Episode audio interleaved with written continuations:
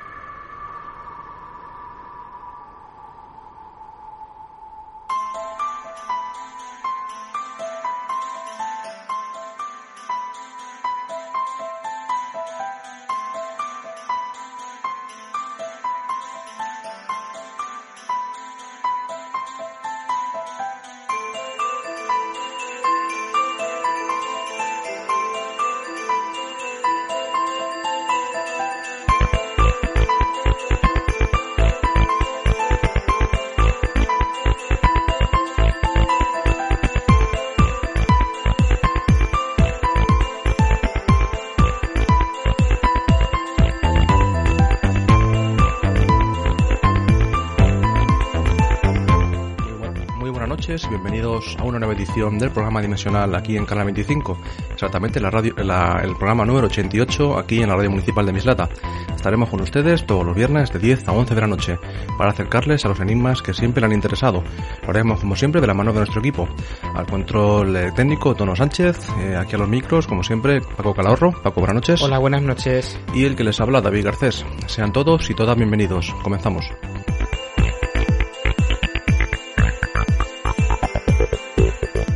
Ponemos, como siempre, a su disposición numerosas formas de contactar con el programa Dimensional.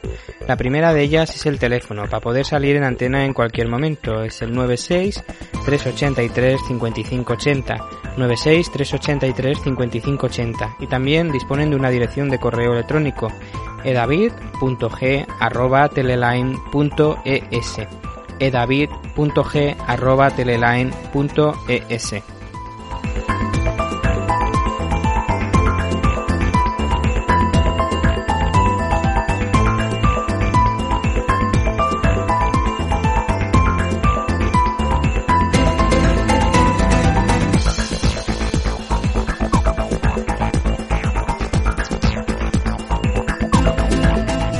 De una dirección de correo de sobre que es Canal 25 Radio, Plaza de la Constitución número 8, código postal 46920, Mislata, Valencia. Canal 25 Radio, Plaza de la Constitución número 8, 46920, Mislata, Valencia, indicando programa dimensional.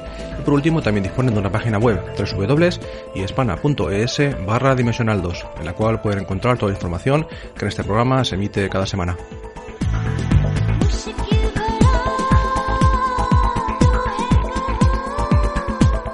Como ya es habitual, tendremos las noticias de la semana en torno al mundo del misterio. Tras informarle de todas estas novedades, hablaremos de uno de los lugares más enigmáticos del mundo, situado en Perú. Concretamente hablaremos de las líneas de Nazca. Haremos un resumen de su historia y trataremos aquellas teorías que intentan explicar cómo, para qué y con qué instrumentos fueron hechas estas líneas.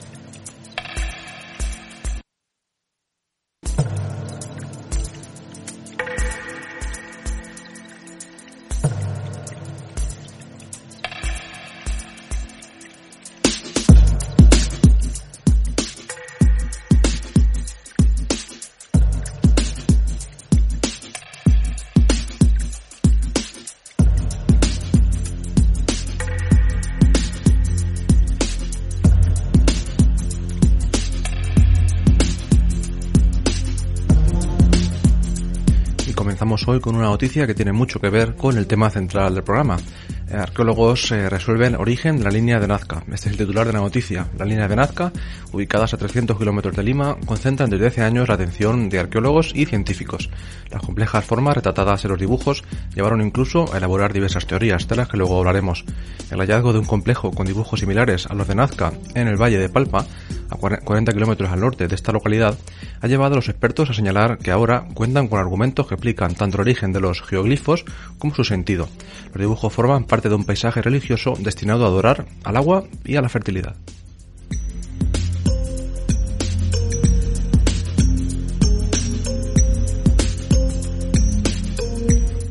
Tras seis años de investigaciones financiadas por la Fundación Suiza de Liechtenstein, arqueólogos del Instituto Andino de Estudios Arqueológicos descubrieron en Palpa geoglifos en cuyas cercanías hay restos de aldeas y complejos funerarios.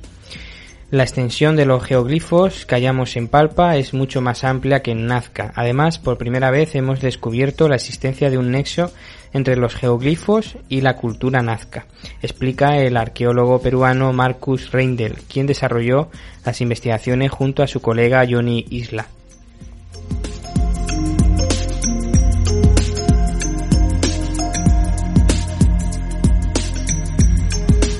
Por increíble, que parezcan, pese a que los diseños de los grandes geoglifos de Nazca se repiten en la alfarería de la cultura que lleva este mismo nombre, para los expertos aún no había evidencia, hasta este momento, de que los nazcas habían hecho esos dibujos. Según Reindel, ahora se comprobó que los elementos usados por los nazcas en la zona que lleva el mismo nombre surgieron en el vecino valle de Palpa. Según dice eh, Reindel, los geoglifos eh, parten con la cultura paracas, anterior a la Nazca. Esta última habría llevado a los diseños a Palpa y desde allí habrían, eh, se habrían trasladado hacia Nazca.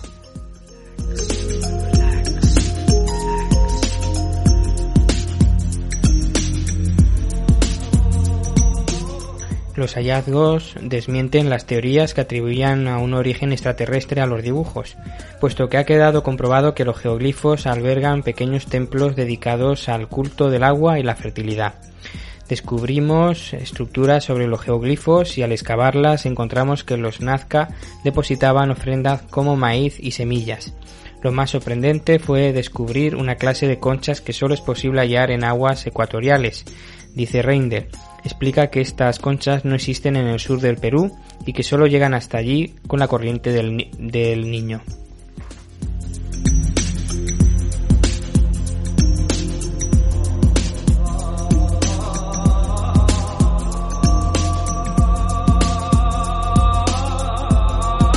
El arqueólogo concluye que los geoglifos no solo eran señales para los dioses, sino que también eran usados como caminos para las profesiones de la cultura nazca dedicadas a la fertilidad.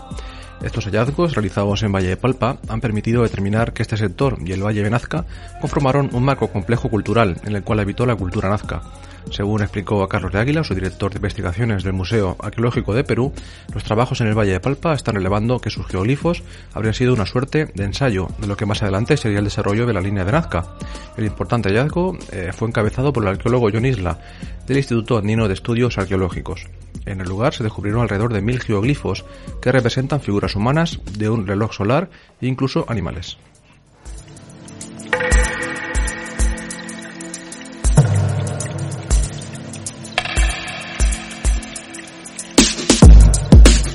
Algunos de estos trazados miden hasta 150 metros de largo. En la zona también se encontraron alrededor de 650 sitios arqueológicos con los restos de lo que fueron aldeas de adobe y complejos funerarios que en su interior tenían piezas de oro que representaban ajíes, gotas de agua y ballenas, diseños que se repiten en los inmensos geoglifos hechos en palpa. Entre estas cámaras funerarias podrían encontrarse los restos del máximo gobernante de esta cultura, el señor de Palpa, aunque la que habría sido su tumba fue profanada. Se recuperó parte del ajuar fúnebre, vasijas de cerámica, collares y puntas de obsidiana, además de objetos de oro. Según Del Águila, esta tumba es monumental, es un gran mausoleo de 7 a 8 metros de profundidad. Es increíble el trabajo requerido para este entierro.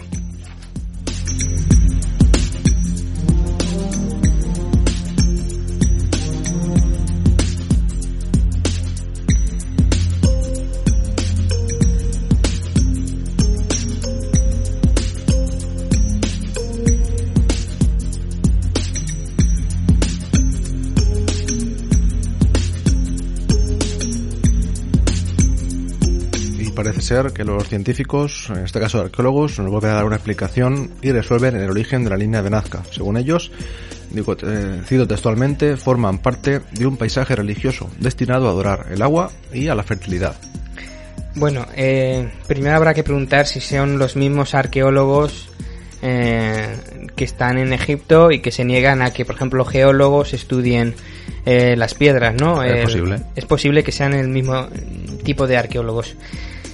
La verdad es que ante la noticia me he quedado a cuadros. Primero, antepone el hecho de que de que o era la cultura nazca o eran extraterrestres.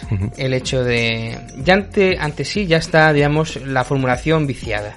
O, o sea, o te vas a un extremo o te vas a otro. Ya no, ya no hay otras posibles explicaciones. Eso es lo primero. E- Es una de las cosas que ya me hacen sospechar de que la noticia, eh, su autenticidad no es muy exacta. Eh, primero por el hecho ya de anteponer, ¿fue hecho por la cultura nazca o por extraterrestres? ¿Cuál eliges? ¿No? Como elijas la otra, No, te vas... luego, luego veremos que existen pues eh, alguna que otra teoría más, eh, Claro. incluso alguna más lógica de estas dos. Pero bueno, eh, ahí está. O sea, luego trataremos en el tema central de hoy, el, vamos a desmontar esto. O sea, esta cuestión de que o fueron eh, eh, pobladores de Nazca eh, o, o extraterrestres. No hay, no hay lugar a más teorías. Mm. Es algo que nunca he podido, nunca he podido entender ni en este tipo de noticias ni en otras. Eh, vamos hoy a aclarar, eh, bueno, el misterio está claro que sigue ahí y la verdad es que es demasiado difuso.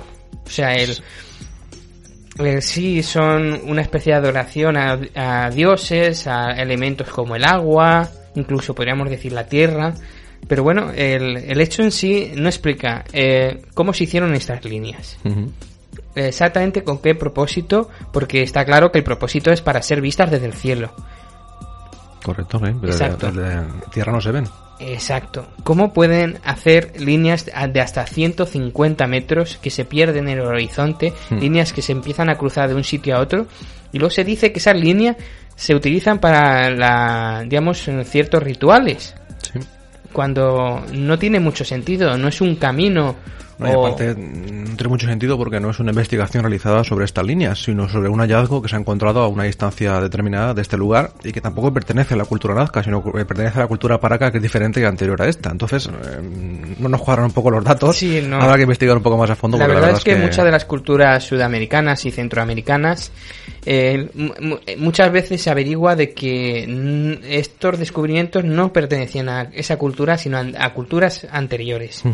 Incluso hay pues eh, construcciones en las que en las que conforme se va viendo los estratos cada vez es más imperfecto Claro. digamos la construcción cuando debería ser al contrario no contrapasa el tiempo eh, la perfección del acabado debería ser mejor no peor.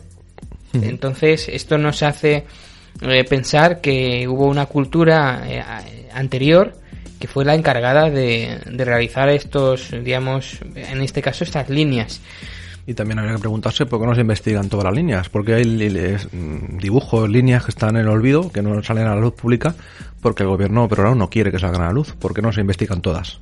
No solo una parte, porque solo se enseñan al público una parte muy pequeña de estas, y no todas. Pero bueno, eh, siempre veremos este tipo de noticias, sobre todo en el tema de arqueólogos, en el sentido no solo de Perú en Nazca, sino en Egipto, y estamos más que acostumbrados a, pues a, digamos, o con quién te quedas, con los que decimos que la construyeron, o te quedas con los extraterrestres. No, no hay lugar a, más. a más teorías. No puede uno intentar pensar, intentar buscar el, el origen, la razón de cómo Sí, nos ocurre como el tema de la psicofonía, ¿no? Son las voces de los muertos eh, o simplemente son tus voces. No, no hay, otra- no hay más, No- no hay más no hay teorías. más, más abanico de posibilidades, nada más que esas dos. Ahí está el problema. Cuando las preguntas no estén tan viciadas como, como en este caso, quizás encontremos una respuesta más, más racional. Y ahora vamos a, porque llevamos ya unas semanas hablando de beatificaciones, santificaciones. Esta semana pues tenemos eh, dos. Para si tenemos con una con una taza, pues tenemos dos tazas Dos de santificaciones y de beatificaciones. En primer caso, el Vaticano aprueba un milagro realizado por la Madre Teresa. Eh, la Iglesia reconoció ayer el milagro que faltaba y la causa de beatificación de la Madre Teresa de Calcuta se encamina ahora en tiempo récord a, pues a realizarse. Se espera que a mediados de diciembre el Papa firme los decretos correspondientes y que la ceremonia de programación se eleve en, en mayo del 2003. Después, tras el reconocimiento de un nuevo milagro, y hay una larga lista en la fila esperando, la más popular figura femenina del catolicismo del siglo XX será proclamada santa. O sea que vamos a, a, a proclamar eh, a la Madre Teresa de Calcuta santa en muy poquito tiempo, casi casi en tiempo récord. En un plenario realizado en la congregación para la causa de los santos, los médicos dijeron a los cardenales y a otros eclesiásticos que era inexplicable para la ciencia la curación de la ciudadana india Mónica Barre, de 30 años. Eh, padecía un cáncer incurable de estómago y se curó tras rezar intensamente a la Madre Teresa, para que intercediera ante Dios y le ayudara a sanarse. Ahora solo resta que Juan Pablo II firme los decretos y que se fije la fecha para la ceremonia de la beatificación de Madre Teresa eh, de Calcuta.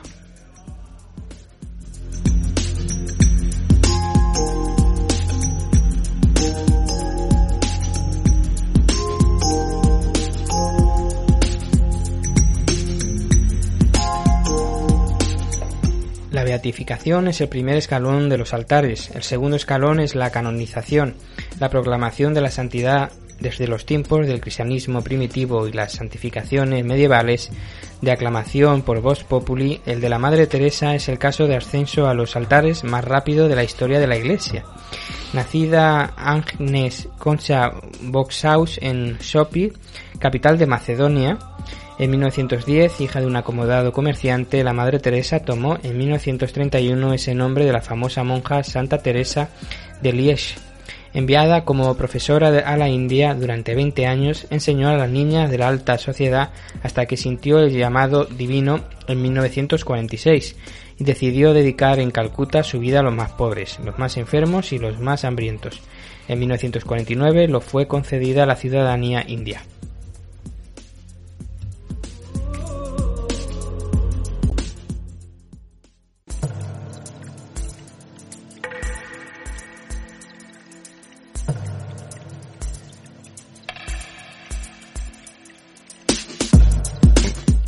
Aunque esta beatificación va a ser rápida, digamos que ultra rápida, pues eh, creemos, por lo menos creo yo particularmente, que esta mujer, María Teresa de, Calcuta, pues eh, se merece esta beatificación. Realmente fue una mujer que se dedicó a los pobres, eh, que dio su vida por los demás y que pues a lo mejor algún premio se le puede dar, ¿no? Y esta beatificación pues nos parece incluso hasta normal, ¿no? Que sea tan rápido, pues bueno, se puede hacer rápido, se puede hacer lento, la cuestión es que se haga. En este caso se va a hacer. Y el domingo, no sé si es domingo o sábado, la verdad es que no lo sé concretamente, imagino que será el domingo, para que haya más gente, se va a hacer una santificación en este caso, para mí, para personalmente lamentable, que es eh, la santificación de Escribá de Balaguer, que creó y era presidente, bueno, presidente no creó el Opus Dei, conocido fundador, fundador eh, conocido mundialmente, mundialmente, el Opus Dei, aunque tiene muy, muy pocos eh, personas que realmente estén dentro de esta, de esta secta religiosa, que es lo que, lo que es. Bueno, la verdad es que nos ha dejado un poco perplejos el, la noticia. Eh, ya ha sido difundida por muchos medios de comunicación, televisión sobre todo. Y bueno, es que la perplejidad es, digamos, la palabra más adecuada, ¿no? A este tipo de santificaciones. Ahora que se queda sin palabra uno. Es cuando... que hablamos desde la santificación de, de eh, el, el, Padre Pío. El Padre Pío, uh -huh. exacto, con toda la polémica que llevó, bueno, su encarcelamiento, eh, algo que era incómodo para el propio Vaticano, de repente se pasa a otro tipo de beatificación totalmente distinta, ¿no? Y, y, y quizás hasta santifica, santificación, primero la beatificación y después la canonización. Eh, digamos hasta contradictoria, ¿no? Entre una y otra. Incluso contra la de la madre de sí, Teresa Calcuta, que quizás eh, pues pueda tener algún premio, ¿no? Si esto es un tipo de premio, pues bienvenido sea. Pero claro, ya esto, pues uno se queda un poco a cuadros en hacia dónde tira, ¿no? ¿Qué, qué puede pensar sobre, bueno, y a mí sobre también, este suceso? Lo que me llama mucho la atención de, esta, de este caso es que la televisión española, la 2 de televisión, va a realizar, va a dar esta, esta beatificación en directo el domingo, creo que es el domingo. Porque según ellos parece ser que es una cosa de interés eh, general. Cuando Exacto. en España existen solo 35.000 personas que están eh, dentro de esta congregación realmente si es 35.000 es de interés general en toda España, pues bueno, si ellos lo creen así, pues que lo hagan. Además, la 2 es la televisión interesante y la, la bueno, la, la buena, ¿no? Que no, mm. luego no ve nadie, pero... Sí, sí, la buena. Pero bueno, la buena entre comillas, porque es muy criticable, aunque no se la critique. Lo que sí nos gustaría recomendar un libro para aquellas personas que, que les interese, pues eh, saber un poquito más de Opus Dei y de la forma de actuar, de Gipa de Balaguer también, que lean un libro que tenemos por aquí que se llama Hijos en el Opus Dei y el autor es Javier Ropero. Hijos en el Opus Dei Javier Ropero, que intentaremos eh, poder contactar con este autor y que nos cuente un poco eh, qué es el Opus Dei, eh, cómo se lleve día a día, porque él estuvo dentro de esta, de esta secta religiosa y un poquito nos, haga ver realmente qué, es, ¿no? Porque nosotros podíamos hablar, pero casi mejor una persona que ha estado dentro que nos pueda contar un poco cómo se lleve día a día en esta... Sí, la, verdad es que proporcionará datos mm, interesantes y que, bueno, es bueno saber qué sucede dentro de ciertos grupos. Sí, no sabemos si será posible, pero se intentará, la verdad es que se intentará y nada, si alguna persona tiene algún comentario que realizar referente a esta beatificación o la de la Madre Teresa Calcuta, que como decíamos, eh, pues lo vio bastante bien, que se haga rápido o más lento, bueno, pero esto, esta beatificación me parece realmente pues eh, turbulenta, ¿no? El teléfono del estudio 96-383-5580, 96-383-5580 para entrar en, el aire en cualquier momento. Pondremos un poquito de música y enseguida comenzamos con el tema de hoy, que es la línea de Nazca. Hablaremos de ellas, de su historia, de las posibles explicaciones. Eh, tenemos unos cortes de Iker Jiménez hablándonos de ellas. hablamos hace unos meses cuando nos presentó su libro Frontera de lo Imposible y nos hablaron un poco de, esta línea de Nazca que están en Perú. Perú tiene muchas cosas más importantes, interesantes, muchos enigmas, pero este creemos que es el más, el más enigmático de todos, ¿no, Paco? De, dentro de Perú, la verdad es que es un país bastante grande y... Y peligroso últimamente, la verdad. Muy peligroso, incluso el tema de ir a Nazca también es bastante peligroso. Hay un cartel bastante llamativo, ¿no? A la hora de entrar en, dentro de las líneas mm. que te dicen que como mm, te metas dentro del desierto, pues corre riesgo de, que te pongan una multa o de pasar un, un tiempo en prisión. Exactamente. ¿no? la verdad es que en, Perú tenemos las famosas piedras de Ica, ¿no? conocidas en el mundo, hemos hablado alguna vez aquí. El doctor Cabrera. Exactamente, tenemos la línea de Nazca, tenemos eh, la, cultura paraca también, que es bastante conocida, tenemos eh, el desierto de Chauchilla, también muy conocido por las momias que están allí. La verdad es que Perú es un lugar enigmático, mágico, y esperamos algún día poder estar por allí. Así que ponemos un poquito de música y enseguida estamos aquí.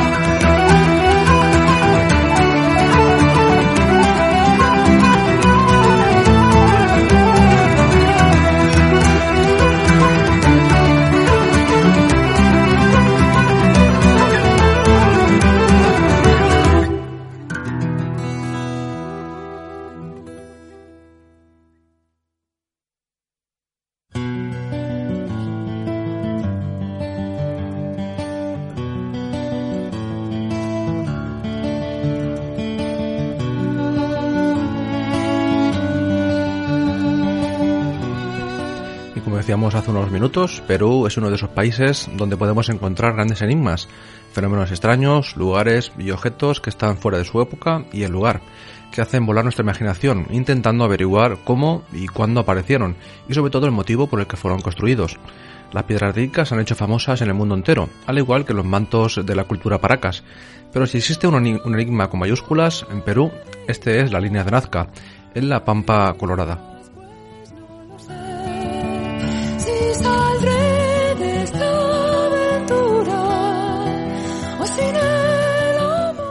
Trata de líneas trazadas sobre el desierto, sobre el que hace 500 años apenas cae una gota de agua.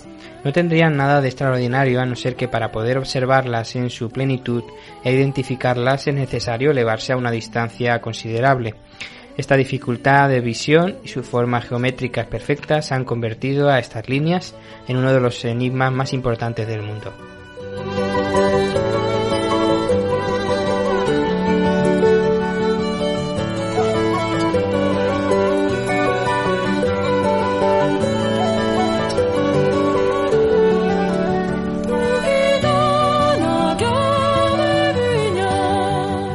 Pampa Colorada es una franja de terreno de unos 50 kilómetros eh, de longitud situada a unos 400 kilómetros al sur de, Lima.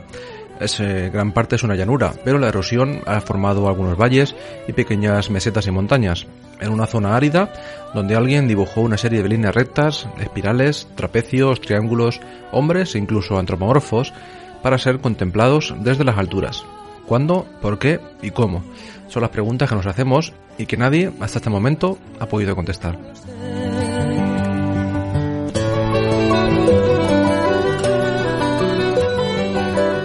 En 1551, Pedro Cieza de León las citó como señales en una crónica, siendo esta la primera referencia escrita del fenómeno.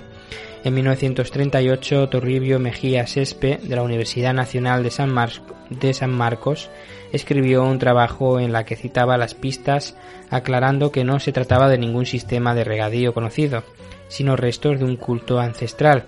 El descubrimiento oficial ocurrió en 1939, cuando Paul Kosok de la Universidad de Long Island, Nueva York, sobrevoló la zona en avioneta para estudiar los sistemas de riego de aquella parte de Perú. El investigador se quedó boca abierto al divisar las figuras geométricas y los animales desde el cielo. En ese momento comenzaba la verdadera historia de las líneas de Nazca.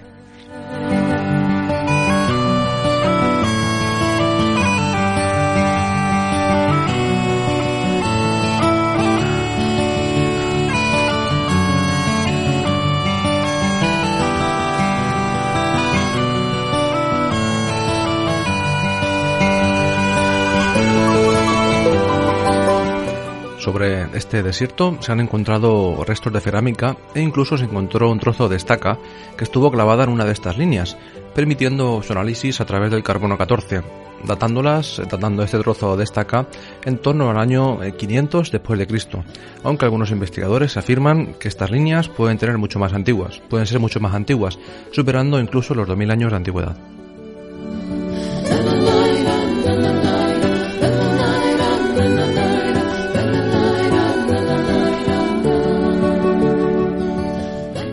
Esta tierra árida podemos encontrar líneas que representan animales, arañas, colibríes, figuras geométricas como espirales, círculos, triángulos, cuadrados, etc. y seres antropomorfos. Entre ellos cabe destacar lo de aspecto alienígena que sirvieron de autores como von Daniken para ver en estas líneas unas pistas de aterrizaje y despegue de naves de otros mundos.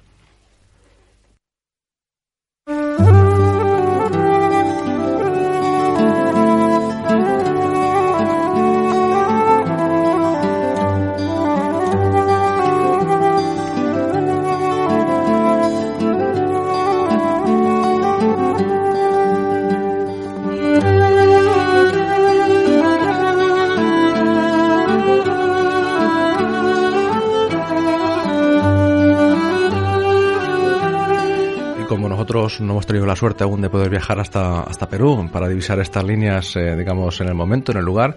Eh, tenemos grabados unos cortes de una entrevista que realizamos a Iker Jiménez, eh, autor de varios libros, entre ellos el que tenemos en las manos, Frontera de lo Imposible, del año 2001, en el que nos habló, pues, entre muchas cosas más, habló de estas líneas de Nazca. Vamos a escuchar dos cortes. Primero uno mm, nos comenta un poco sobre, esta, sobre estas líneas y lo escuchamos.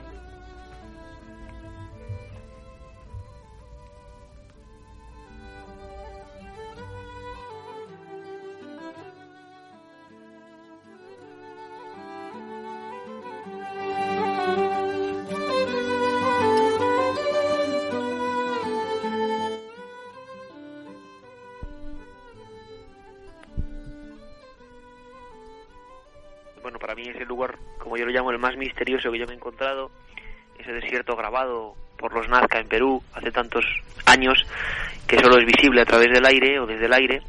Y bueno, yo estaba allí y lo que sí he encontrado en estos viajes y me he dado cuenta es que a pesar de que algunos misterios fueran clásicos, mm. yo siempre había, encontré cosas nuevas, ¿no? Pero yo creo que tampoco es mérito de uno, si no es casualidad o suerte a veces, aunque claro, para la suerte hay que hay que forzarla también, ¿no? Y siempre pues en Egipto eh, tenía un encargo muy curioso que era ver las líneas desde el suelo. Yo no he visto ningún reportaje con las líneas de Nazca desde el suelo. Y, y por ejemplo, pues no sé, en Egipto, eh, yo no voy a ir de Egipto luego por la vida y lo que hicimos fue colarnos en la Gran Pirámide en el periodo de cuando estaba cerrado clausurado además con el amigo Faico Contreras no entonces lo cierto es que en Nazca eh, empieza el viaje y muchas de las anécdotas están fotografiadas. Es decir si tomamos un Chevrolet viejo en un lugar absolutamente desarrapado y que fue una aventura, bueno, digna de, una película de los Marx, está el coche fotografiado, ¿no? Y si, y si yo me meto en un desierto andando, caminando con Manuel Delgado grabándome, grabándome con la cámara y un, un pobre hombre, creo que no nos olvidará mientras viva, gritándonos, por favor, vuelvan aquí, nos van a meter en la cárcel. Pero claro, yo dije, Nazca se está una vez en la vida, imagino, y, y quería ver aquello y me metí para adentro, para adentro, para adentro, hasta que en la zona completamente plana me encontré con ese cartelón que decía creo que son eh, cinco años de cárcel y dos millones de soles, ¿no? Eh, los soles, bueno, es difícil, pero lo de la cárcel en Lima es, es muy peligroso. No, la verdad es que en Lima la cárcel es terrible, tiene que ser algo... La peor, la peor de Sudamérica, con eso digo todo. La peor de Sudamérica.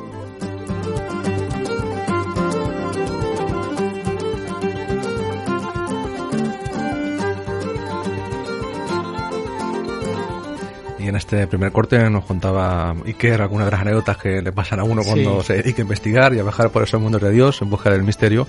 Y ese cartel que tú comentabas al principio, la multa y sobre todo la cárcel, ¿no? En esa cárcel que debe ser tremenda. Sí, er, exacto. En Perú, bueno, en este caso ahí en Lima, pues no tiene mucha fama las cárceles. Las cárceles. Y bueno, aquí nos comenta ya Iker Jiménez que, bueno, dijo, es una vez, se está una vez en la vida y hay que meterse para adentro. Es, eh, digamos, periodista, investigador de esta temática. Y bueno, eh, se, digamos, se atrevió a entrar dentro para encontrar lo que es la línea de Nazca desde, desde dentro, cosa que muy pocos autores han, han conseguido entrar en este desierto.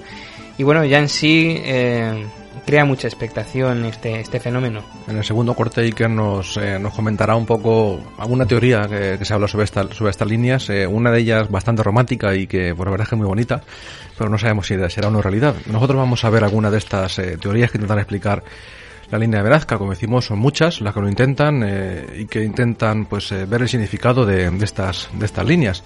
La primera de ellas, por ejemplo, sería que fueron los mismos pobladores de esta zona los que con sus propios medios la realizaron.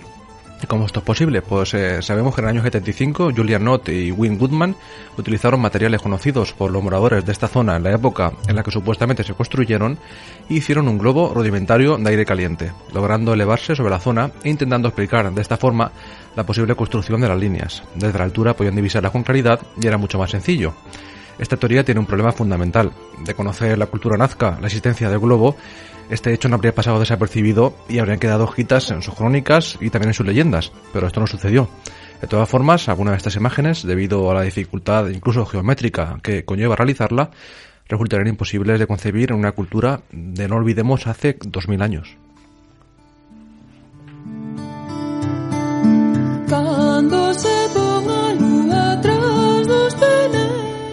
La segunda teoría, digamos, más extraña, pero bueno, eh, es que son pistas de aterrizaje de naves extraterrestres. Autores como von Daniken o el Cecharia Snitz abogan por esta controvertida teoría. Según ellos, algunas de estas líneas sirvieron para que naves extraterrestres pudieran aterrizar y despegar de esta zona del planeta. Para ello se basan en algunos restos arqueológicos de otras culturas que según ellos también tuvieron contacto con estos seres. La verdad es que esta teoría pues hoy en día deja mucho que desear. Sí, hoy en día y en su época también deja mucho que desear. Pero bueno, en su época tenía, digamos, caché Eric von La teoría más conocida y la que muchos investigadores pues creen que puede ser la, la real, la cierta, es que son un plano, un gran plano estelar esta, como decíamos, es la teoría más afectada en la actualidad, aunque ello conlleva y suponga, aunque muchos no lo quieran eh, reconocer, que una cultura de hace 2000 años conocía pues muchas constelaciones y estrellas sin contar con los medios para, la para la observación de estas estrellas y estos estas constelaciones. La principal defensora de esta, de esta teoría fue María Reiche, que murió en el año 98 era alemana de nacimiento y viajó hasta Nazca atraída por los comentarios acerca de estas, eh, de estas líneas. Vivió durante 50 años en la zona limpiando y midiendo cada una de las miles de líneas que cruzan este árido desierto. Y son varios los problemas que arroja esta teoría. Como siempre, hay teorías y problemas. En primer lugar, los análisis informáticos modernos han desmentido en parte estas hipótesis astronómicas, ya que no todos los objetos eh, que están realizados eh, pues eh, tienen esta función, esta supuesta función de mapa estelar. Y por otra parte, más complicada aún, si la observación se realizaba, como es lógico, al anochecer, nos encontramos con un problema irresoluble, y es que de noche estas líneas no son visibles.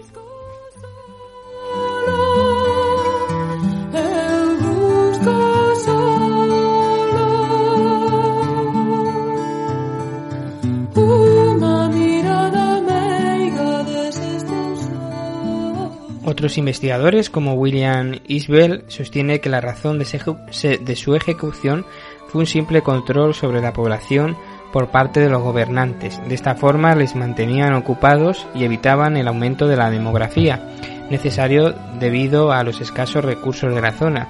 Esta teoría no dice nada, pero bueno, el, sí, bueno, que intentaban mantenernos ocupados para que no se dedicaran a otras cosas. Podríamos decir lo mismo sobre las construcciones egipcias, ¿no? querían tener ocupados a los trabajadores no solo a los esclavos, pero, bueno. Siendo una zona tan árida, sin eh, recursos, sin agua, eh, pues dedicar tantos esfuerzos a realizar algo que no tenía sentido, pues la verdad es que un poco desacredita de por realizar algo porque sí, o sea, además la línea de Nazcan tiene una geometría en muchos casos bastante perfecta, o sea, tiene que tener un diseño, no es una cosa que, que se dice a, pues a los del pueblo, de decir, bueno, pues empezar ahí a hacer líneas y círculos en el suelo que algo saldrá de ahí. Cosa que, bueno, no tiene mucho sentido. Aunque como decíamos al principio, la teoría estelar es la más afectada, en los últimos años han aparecido una serie de imágenes bien distintas a las conocidas. Se trata de seres antropomorfos, con escafandras y en algún caso incluso con antenas y casco. Es muy probable que ya fueran conocidas, pero María Reiche las ocultó, ya que suponían un escollo insalvable para su teoría. ¿Qué tenían que ver estos seres con las constelaciones? Nos preguntamos nosotros. Incluso algunos de los pilotos que sobrevuelan la zona han asegurado que tenían órdenes de no reconocer estas imágenes hasta que la investigadora alemana muriese. Una vez esto sucedió, pues poco a poco se han ido conociendo estas nuevas imágenes extrañas, diferentes, y que casi casi nos, eh, al final tenemos que dar la razón a Bondaniken porque estas imágenes parecen extraterrestres, ¿no? Exacto, imágenes antropomorfas. Y es que a pesar de todo, el trabajo realizado por esta mujer es encomiable. Acabó ciega debido a las miles de horas bajo un sol de justicia. Limpió palmo a palmo cada una de las líneas y atrajo a miles de personas a este enigmático lugar. Acabó sus días firmando autógrafos y explicando a los turistas la historia de estas líneas con una pensión vitalicia y alojamiento gratuito en el hotel donde noche a noche intentaba desentrañar este enigma.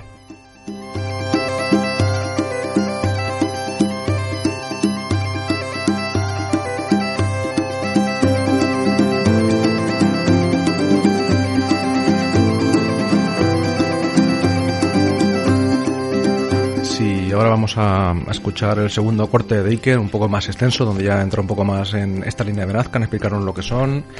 Y también, como decíamos, esa, teoría un poco más... Eh, sí, el, bueno, eh, después de exponer lo que hemos expuesto, estas teorías, que son las más reconocidas, eh, hay que, digamos, eh, tiene una peculiaridad muy, muy concreta.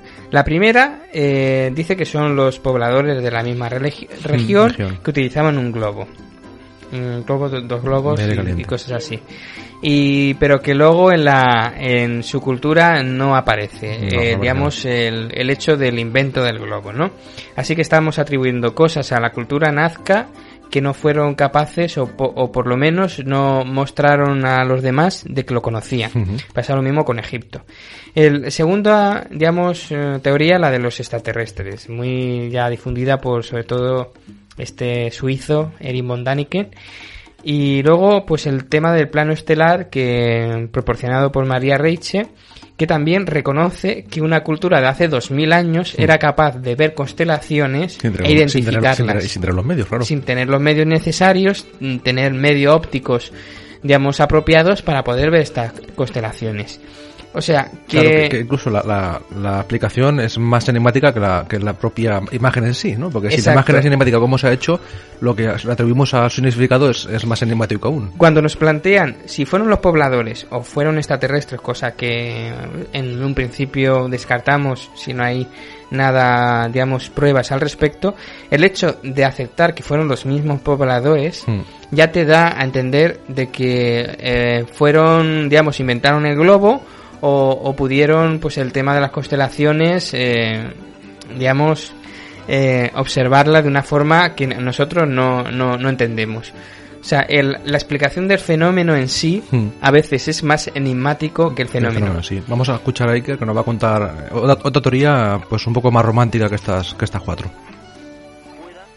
Que por favor pueda acercarse a eso de Nazca porque es eh, una sensación Mm, que ahora mismo me ponen los pelos de punta, ¿no? Es increíble ver todo eso eh, desde las alturas y desde el suelo también. Pero hay un momento en el que está prohibido el paso, completamente prohibido el paso, y hay una hilera luego ya de puestos militares. Por ella no se sobrevuela, y lo que yo pude hacer fue sobrevolar gracias a una persona que, que por supuesto tengo que estarle muy agradecido, que es el dos comandantes, eh, Peto Mugaburu y José Luis Zabaleta Estrada, que me consiguieron llevar a una zona donde se estaban descubriendo figuras, ¿no? Figuras nuevas, es decir, Ya no es esas figuras increíbles de 300 metros, grabadas en el suelo, que solo se ven desde el aire, que hasta hace 50 años nadie conocía, y que muestran, pues bueno, pues el mono, el pájaro, perfectamente realizados, están fotografiados en el libro, pero que dentro de lo que cabe eran figuras bastante eh, inofensivas, ¿no? Y mucha gente, muchos teóricos, eh, muchos científicos pensaban que eso era pues algo eh, que más o menos era un calendario solar, ¿no? Ah, un poquito. Pero claro, cuando yo llego allí a Nazca, mm, por una cosa y por otra, me entero de que justo cuando ha muerto la científica más importante, se están descubriendo en esas zonas prohibidas para todo el mundo, incluso para los otros científicos peruanos, se están descubriendo figuras que, caramba, a todos nos recuerdan a, a nuestros amigos los supuestos extraterrestres, ¿no? Y todas en una misma zona que en algunos sitios no está pisada por el hombre moderno, ¿no? Son cientos de kilómetros cuadrados, cientos de kilómetros cuadrados eh, donde no llueve jamás, es el lugar más seco del mundo, mm. y donde alguien hace dos mil años, generación tras generación, realizó estas figuras donde aparecen seres con escafandra, seres con cascos, seres con botas gruesas, con cinturones, como yo fotografío, tan grandes como edificios de 12 plantas y que no sabemos qué hacen allí ni por qué se dibujaron un día. Ese espectáculo es, para mí, el más aterrador, el más fantástico del mundo, ¿no? Una especie de humanoides, ¿no? Que, que dibujaron en el suelo y que no, no se ha podido encontrar una forma de, de explicar el por qué unos seres tan extraños, ¿no? Bueno, la técnica realmente es rara, ¿eh? La gente no se explica bien, porque al ver las fotos tú ves desde el aire, ¿no? Entonces, ¿cómo está hecho eso? Por eso el, el encargo del que era mi, mi jefe, Fernando Jiménez del Oso, yo creo que tenía un poco de trampa, porque me dijo, tú métete, métete hasta el fondo de las líneas. yo, yo, pensé, ¿por qué él no lo ha hecho, sabes? ¿Por qué él no? y luego pensé que igualmente que me quería tener lejos de la revista Enigmas una temporada, eh, haciendo ahí... Eh, un poco de investigación en las celdas de la cárcel del Urigancho, ¿no? sí, sí. Pero bueno, la verdad es que eh, mm, lo increíble es que estos Nazca, que lo que sí es cierto es que en el fondo el libro, sin ser un libro teórico, ¿no? Hay otros libros y buenos libros, ¿eh? Como el que hizo, por ejemplo, Javier Sierra de En busca de la Hada de oro, mm, que es muy interesante, eh, que él intenta construir una teoría, es decir, la teoría cuál es? En la Tierra, en diversos puntos del mundo, hubo hace un tiempo eh, tecnología superior que llegó de alguna parte y que queda algunos vestigios, ¿no? Yo no llego a tanto, porque no soy erudito, ni pretendo serlo tampoco, y probablemente ni podría, pero yo simplemente lo que he hecho es observar por mis ojos, ¿no? Y ver e intentar contaros lo que yo he visto así de normal. Y entonces, sí es cierto que parece que allí ocurrió algo, hace unos 2500 años, en un lugar donde la vida es imposible, o sea, es que es eh, donde están las líneas, eh, trabajaron miles de personas durante siglos, generación a generación, para algo que jamás pudieron ver. Y lo que hacían era, eh, el desierto no es un desierto de arena, es un desierto como de pequeñas rocas grisáceas. Y entonces quitaban, eh, sí, quitaban una especie como de capa y claro, se quedaba la zona más clara o concretamente la zona de piedras menos oxidadas. Entonces, claro, solamente desde arriba, y es que la técnica es muy difícil de comprender, solamente desde arriba, con el efecto del sol, eh, esas piedras parecían, esos surcos parecían mucho más blanquecinos, pero no son surcos tampoco en sí. Eh, ni los vendavales ni las corrientes han logrado moverlos en estos últimos dos milenios, que también es un misterio, ¿no? Y hay teorías de todo tipo. Pero a mí lo que me intriga de verdad es que unos tipos que están allí, en mitad de la nada, sin agua, el agua estaba en Nazca, pero no en el lugar de las líneas, que es bastante más lejos, y se dedican toda su vida para algo que jamás vieron. Hmm. Claro, hay mucha gente que piensa que allí realmente bajaron aquellos dioses, aquellos dioses de aspecto siniestro, eh, con cascos, con escafandras, con una especie de antenas, y que ellos, y es una teoría muy romántica y muy bonita, eh, como diría Francisco, nuestro amigo von Däniken, y que realmente eh, a mí me parece muy curiosa, ¿no? no es que lo acepto, ¿no? Pero él dice que ellos llegaron un día y entonces fueron, se fueron, ¿no? Llegaron con sus objetos relucientes o cosas de fuego relucientes, el fuego aparece constantemente en los dibujos de Nazca, y aquellas figuras se presentaron a los antiguos Nazca y después se fueron. Y estos Nazca eh, intentaron de por vida, generación tras generación, llamar su atención dibujándolos en dibujos de una técnica incomprensible. Pues bueno, puede ser, quién sabe, ¿no? de verdad que me parece hasta más posible que eso del calendario astronómico, porque en un calendario astronómico yo no sé qué pintan figuras pues totalmente humanoides, ¿no? Exacto.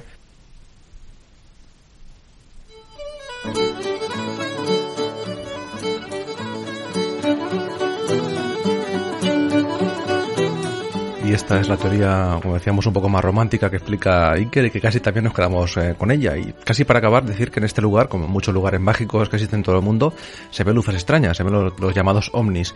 Y este lugar pues también se vieron, ¿no? Y es que eh, a, las personas, a los, eh, los pilotos que se dedican a, a ir sobre, sobre estas líneas, pues eh, de vez en cuando le aparecen luces, luces extrañas que se colocan en la parte trasera de los aviones y lados en alguna ocasión y que los eh, no emiten ningún tipo de ruido, incluso algunas ocasiones son negros, otras blancos y los acompañan durante muchos kilómetros eh, pues detrás de ellos, ¿no? En el año 97 dos avionetas se estrellaron misteriosamente en esta zona, murieron los pilotos y varios turistas. Según estos pilotos compañeros, algo extraño sucedió aquella, tarde, ya que aparecieron en el, cielo multitud de luces y inmediatamente después estos aviones desaparecieron y se estrellaron, ¿no? Estas luces llamadas eh, también Foo Fighters, luminarias, eh, luminarias eh, que aparecieron sobre todo en la Segunda Guerra Mundial. Y bueno, para resumir, la teoría que nos propone Iker Jiménez, que también nos propone Javier Sierra, y que quizás en parte estamos de acuerdo con ella, no en su totalidad, es que en una época determinada del tiempo en, en nuestro planeta hubo un conocimiento que se eh, difundió de una forma muy extraña y que, que digamos, en, en varios lugares del planeta al mismo tiempo todavía quedan vestigios de aquel conocimiento que, bueno, que es posible que se, que se tuviese. Aunque claro, esto pues rompería con la línea, digamos, del progreso, ¿no? Como tal lo conocemos. Sí, una especie de edad de oro, como el libro de Javier Sierra. Y como siempre nos quedamos sin tiempo, nos han quedado muchas cosas en el tintero, pero así en la radio tenemos una hora y hay que aprovecharla a lo máximo. Ha sido todo hoy por el programa dimensional, como siempre a control técnico Toro Sánchez y aquí los micros, Paco Calahorro. Vale, buenas noches. Y que les habla de Garcés. Sean buenos hasta la semana que viene.